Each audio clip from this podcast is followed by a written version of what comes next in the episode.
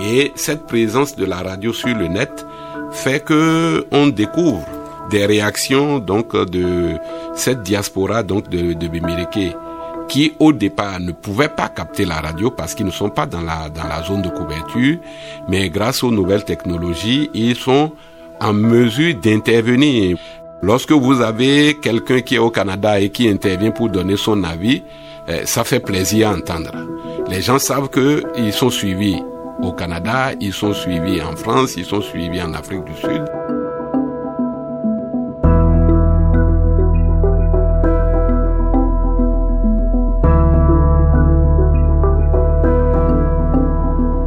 De Bembereke, communauté rurale du nord du Bénin, jusque dans les oreilles du reste du monde par le biais des ondes de FM Nonsina. Cette radio communautaire dans sa région d'origine, Saadou Alizato en a longtemps rêvé.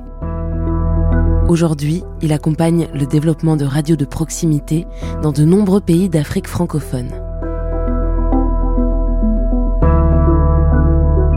Je m'appelle Camille Diao et je suis journaliste. Ces derniers mois, j'ai eu l'occasion et la chance de discuter avec des reporters, des blogueurs, des acteurs des médias à travers le monde. Je les ai longuement écoutés, me raconter leur parcours, leurs inspirations, leurs combats. Je leur ai posé beaucoup de questions aussi, et de fil en aiguille, j'ai vu se dessiner un certain nombre de correspondances, des convictions communes, des idées, du courage, de la passion. Ils sont dix, ils viennent du Bénin, du Vietnam, du Liban, du Yémen, et dans cette série de podcasts, je leur tends le micro. Vous écoutez Correspondance, le podcast des artisans de l'info. Épisode 10,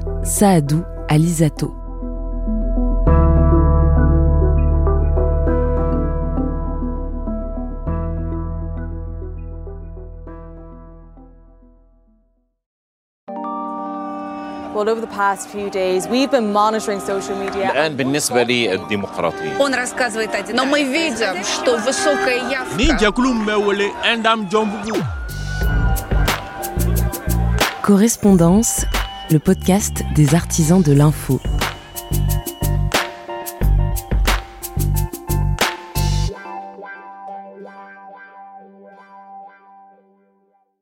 À 57 ans, Saadou Alizato est un expert des radios communautaires.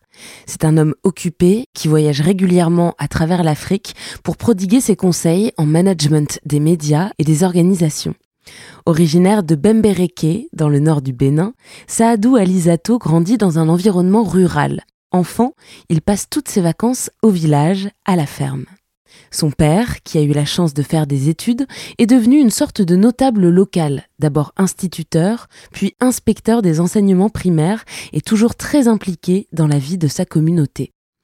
C'est de ses parents que Saadou Alizato tient sa sensibilité aux autres et son sens du devoir. Tout son parcours est marqué par la volonté de transmettre, d'aider, d'accompagner ainsi que par son attachement à la radio, né l'oreille collée au vieux poste familial dans le Bénin des années 60.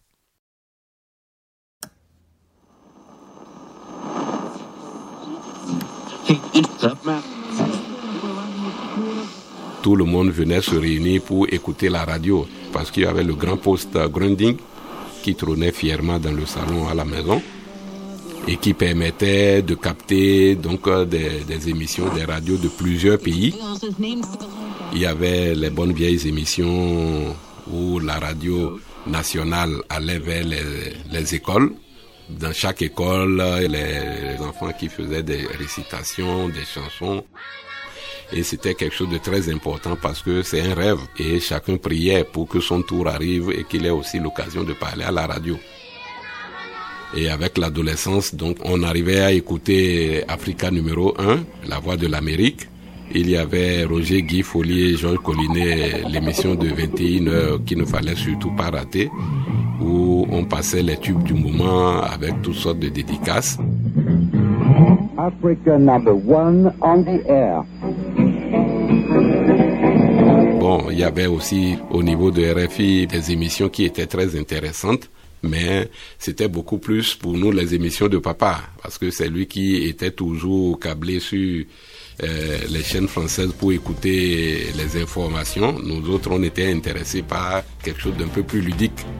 Afrique Soir sur RFI. On a été obligé de faire des pieds, des mains au niveau de papa pour qu'il puisse euh, nous trouver un petit poste, un petit poste euh, qui nous permettait quand même d'avoir nos émissions, pour nous permettre quand même de nous retrouver entre jeunes. Et c'était quelque chose qui faisait rêver. La radio était ce premier trait d'union entre les populations.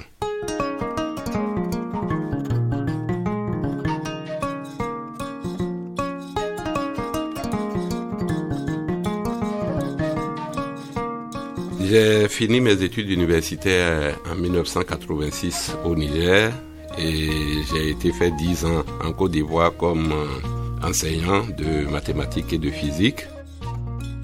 Je suis rentré dans les années 96 et à mon retour au Bénin, j'ai commencé à collaborer avec euh, une ONG qui était l'Institut Kilimandjaro.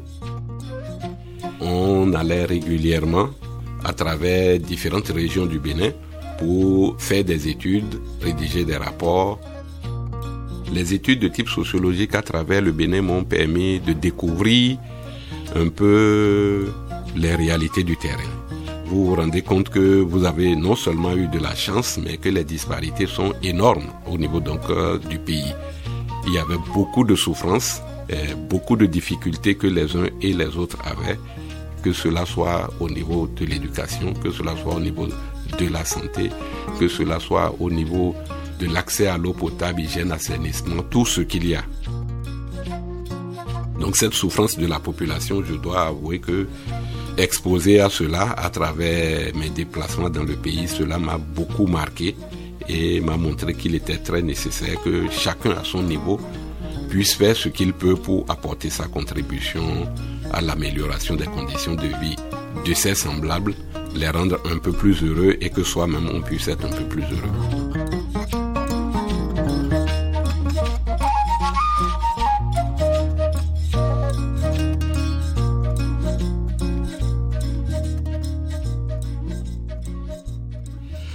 l'Institut Kilimanjaro à l'époque travaillait avec les cinq radios rurales locales qui avaient été mises en place avec l'appui donc de la radio nationale. Donc ce que nous avions constaté au niveau de l'Institut Kilimanjaro, c'était que leur fidélité était beaucoup plus en direction de leur maison d'origine, l'OETB, que en direction donc de la population dans laquelle ils se retrouvaient.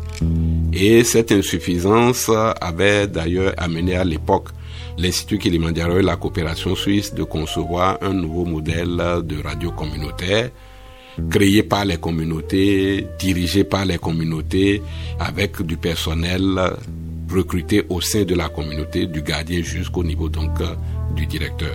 Et je dois avouer que à partir de cet instant, j'avais commencé à caresser le rêve qu'une radio pareille existe chez moi parce que j'imaginais un peu tout ce que cela pourrait apporter comme plus. Ce concept de radio totalement autonome qui n'était pas accroché directement à une institution était quelque chose de nouveau au Bénin.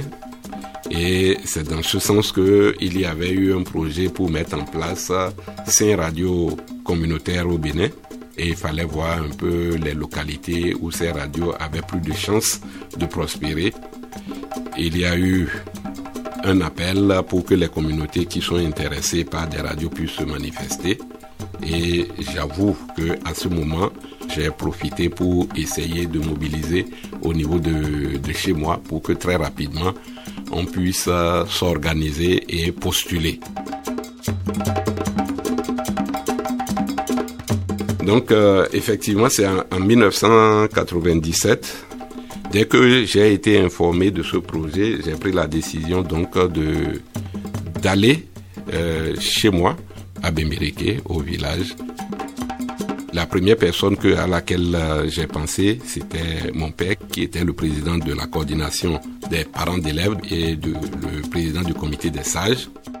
sa réaction a été immédiate.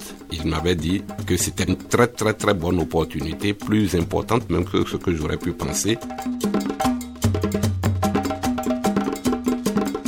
Il a aussitôt appelé un de ses amis, un voisin qui est le président de la communauté Peul. Et on a associé la présidente des associations de femmes, l'Union sous-préfectorale des producteurs de coton. Donc tous ceux-là se sont retrouvés très intéressés et à ce moment, on a décidé de tourner dans les grandes localités donc de la commune et dans les communes voisines pour leur expliquer un peu de quoi il s'agit ce qu'il y a comme possibilité, quels sont les avantages qu'on pouvait en retirer.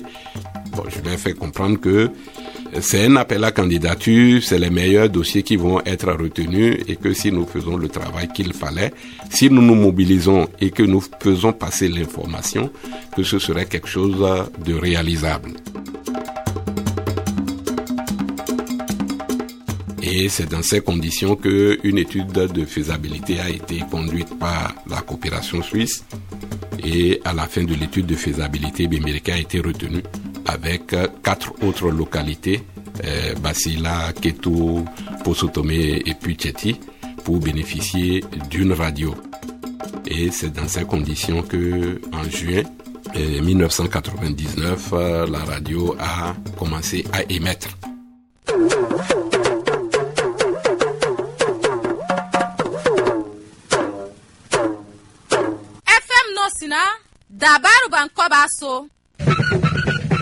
La radio, elle s'appelle FM Non Sina.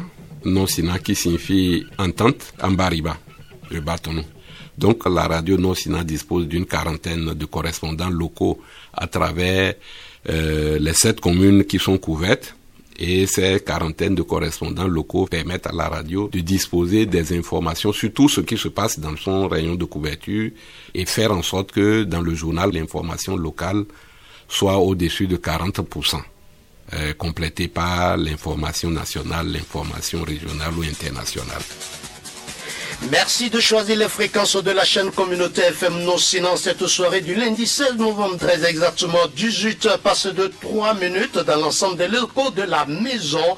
Bienvenue au journal. Une fois par semaine, il y a deux équipes de la radio qui sortent. Et généralement, même, c'est sur invitation des villages. Au début, c'est la radio qui décidait, mais beaucoup de villages de plus en plus demandent à la radio d'envoyer l'équipe. Et à cette occasion, lorsque l'équipe de la radio arrive, il y a une émission au grand public euh, au niveau donc de la place du village sur une thématique donnée. Mais on profite aussi pour que toutes les autres émissions donc euh, soient réalisées. émissions culinaires, émissions au niveau des groupements féminins, des artisans, au niveau donc des producteurs, euh, les émissions de santé, les émissions sur la citoyenneté, la redevabilité. Et le village est toujours l'honneur étant donné que à cette occasion, les danses traditionnelles, les chansons, euh, les orchestres, c'est aussi l'occasion de se faire enregistrer en live et que ces sonorités puissent enrichir donc la médiathèque de, de la radio.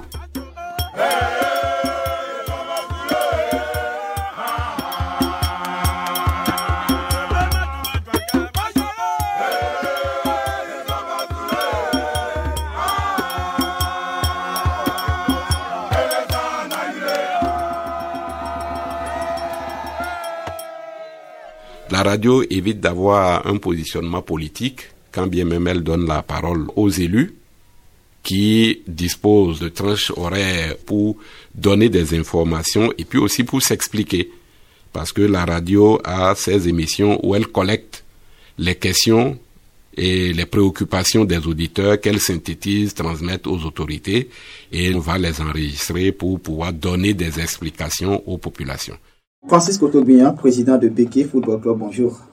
Bonjour, monsieur le journaliste. Je tiens à vous remercier et à travers vous, tous les responsables de radio Nocina FM de Américain pour l'effort que vous ne cessez de déployer pour euh, éclairer au maximum euh, les, populations qui sont à l'écoute. Donc en fait, c'est une radio qui essaie de jouer son rôle de trait d'union entre les populations et les autorités locales et participer donc à l'amélioration donc de la gouvernance locale. La radio, de par son fonctionnement, a toujours veillé à garder son caractère communautaire. Il y a les levées de fonds qui sont réalisées par la radio. Lorsqu'il y a un certain nombre d'investissements à faire, un appel est lancé, chacun contribue. Selon le principe solidaire en Afrique, chacun contribue à la hauteur de ses possibilités réelles.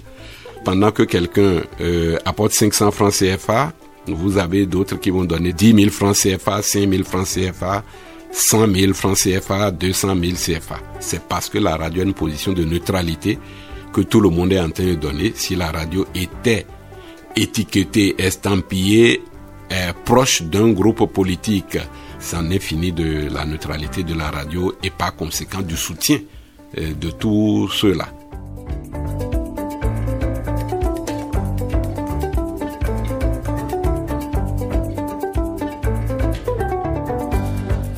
On se rappelle souvent que vous pouvez avoir un politicien qui vient donner un groupe électrogène, acheter du matériel pour l'orchestre de la localité, ou bien qui vient offrir des ballons et des maillots pour tenter de mettre la main sur le groupe. Mais au niveau de la radio, ça ne marche pas. Ça ne marche pas. Euh, on a mis en place une stratégie qui fait que tous ceux qui donnent, nous allons informer la population de ce qu'ils ont donné et de quand est-ce qu'ils ont donné. Donc, euh, lorsque quelqu'un vient offrir deux motos à la radio pour faciliter le déplacement donc des reporters, euh, le reportage est fait et on rend public et on remercie officiellement cette personne. Et si son adversaire vient offrir un groupe électrogène à la radio, on prend le groupe électrogène, on rencontre. Donc les politiciens donnent, mais comme ils ne sont pas les seuls à donner, la radio est libre et la radio est encore d'autant plus libre que il y a beaucoup qui ne sont pas politiciens et qui donnent des montants non négligeables.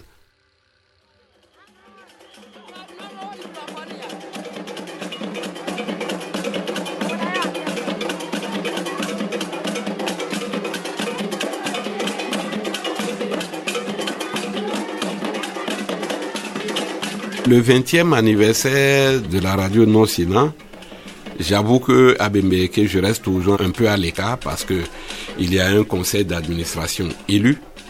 Il y a un personnel euh, qui fait un très très bon travail tous les jours euh, sur des motos, en train de courir, aller et revenir. Je crois que plus que tout, c'est leur fête à ce moment-là.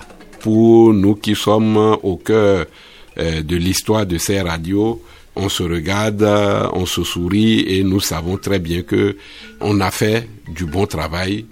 En 20 ans, la radio est en train de devenir de plus en plus incontournable dans le paysage. Et ça, c'est quelque chose que nul ne peut nous ôter.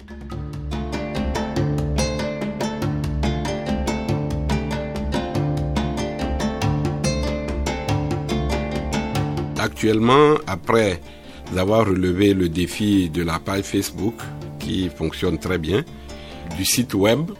Et cette présence de la radio sur le net fait que on découvre des réactions donc de cette diaspora donc de, de qui au départ ne pouvaient pas capter la radio parce qu'ils ne sont pas dans la dans la zone de couverture.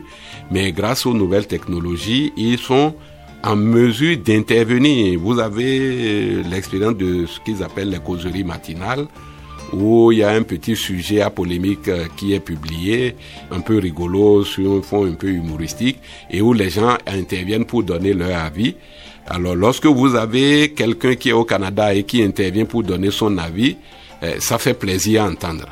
Les gens savent qu'ils sont suivis au Canada, ils sont suivis en France, ils sont suivis en Afrique du Sud.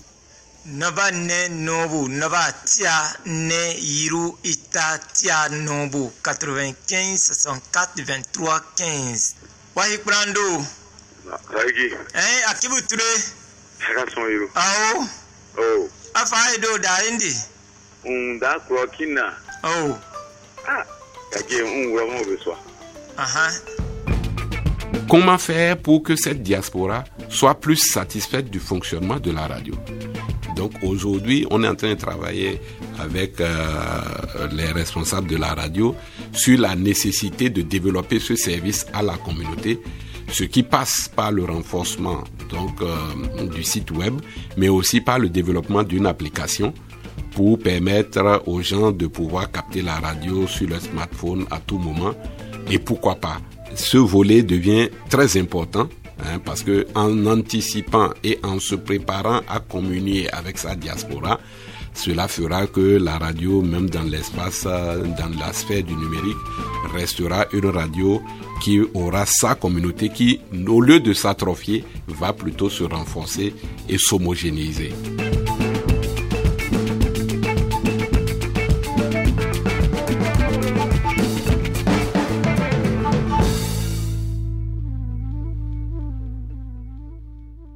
Aujourd'hui, j'ai à mon actif des formations dans plus d'une dizaine de pays d'Afrique.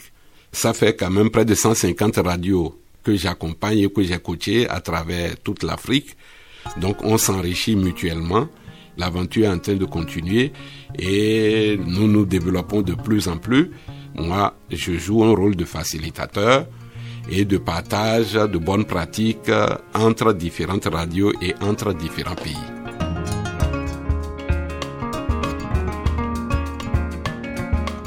Le premier élément, c'est amener les responsables de la radio à connaître leur rôle et à le jouer effectivement.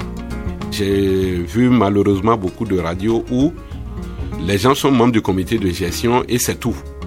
Ils n'apportent pas un plus à la radio. Ils ne jouent pas véritablement leur rôle auprès de la radio et le personnel est abandonné à lui-même. Donc il y a ce défi à relever qui peut se faire par la formation des élus sur leur rôle, par l'accompagnement de ces élus et par la mise en place de procédures. L'autre élément, c'est aussi la transparence. La transparence dans la gestion des fonds de la radio, c'est extrêmement important. Cette transparence et cette neutralité qui renforcent la légitimité de la radio la radio devient de plus en plus légitime. Les gens ont confiance aux acteurs de la radio et savent que ce sont des acteurs qui travaillent pour la radio.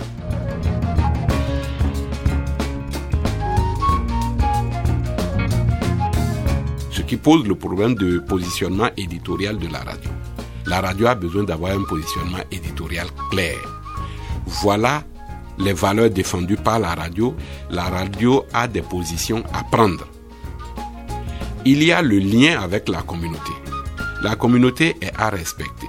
La radio fonctionne pour elle et la radio doit pouvoir se donner les moyens d'aller en direction des communautés. Une radio communautaire qui reste et qui produit toutes ses émissions dans son studio, ça ne va pas. Ça ne marche pas. Non, les émissions, il faut aller les produire sur le terrain. Ça coûte cher, c'est vrai, mais ça vaut la peine et c'est extrêmement important pour les responsables de pouvoir respecter ces principes, la prise en compte de la communauté, l'implication et la formation des élus, euh, la ligne éditoriale, la neutralité donc de la radio, la transparence dans sa gestion et dans son fonctionnement et véritablement un clin d'œil à toutes ces couches marginalisées au niveau de la zone de couverture qui deviennent qui doivent devenir des cibles de choix pour la radio afin de leur permettre eux aussi de pouvoir accéder au micro.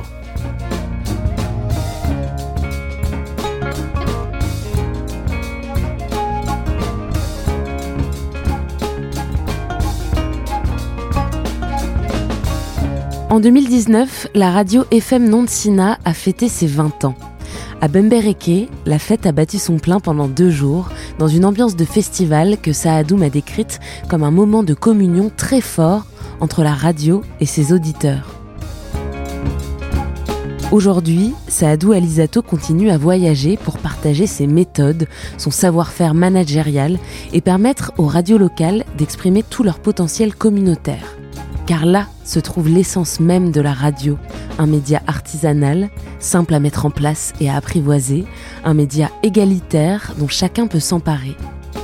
Les ondes sont joyeuses, elles portent les voix et elles relient les gens.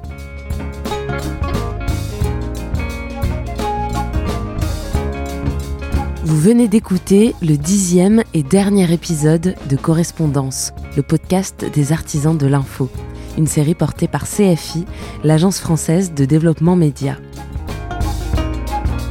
Un grand merci à Shaima Adel, Nibra Salmamouri, Ahmed Baider, Anne-Marie Befoun, Anderson Diedri, Heng Din, Alia Ibrahim, Inoussa Maïga, Ei Eizin et Saadou Alizato d'avoir pris le temps, au milieu de leur vie parfois mouvementée, de me raconter leur histoire pour la partager avec vous. Si vous découvrez tout juste la série, sachez que 10 épisodes au total sont disponibles à l'écoute sur toutes les plateformes de podcast.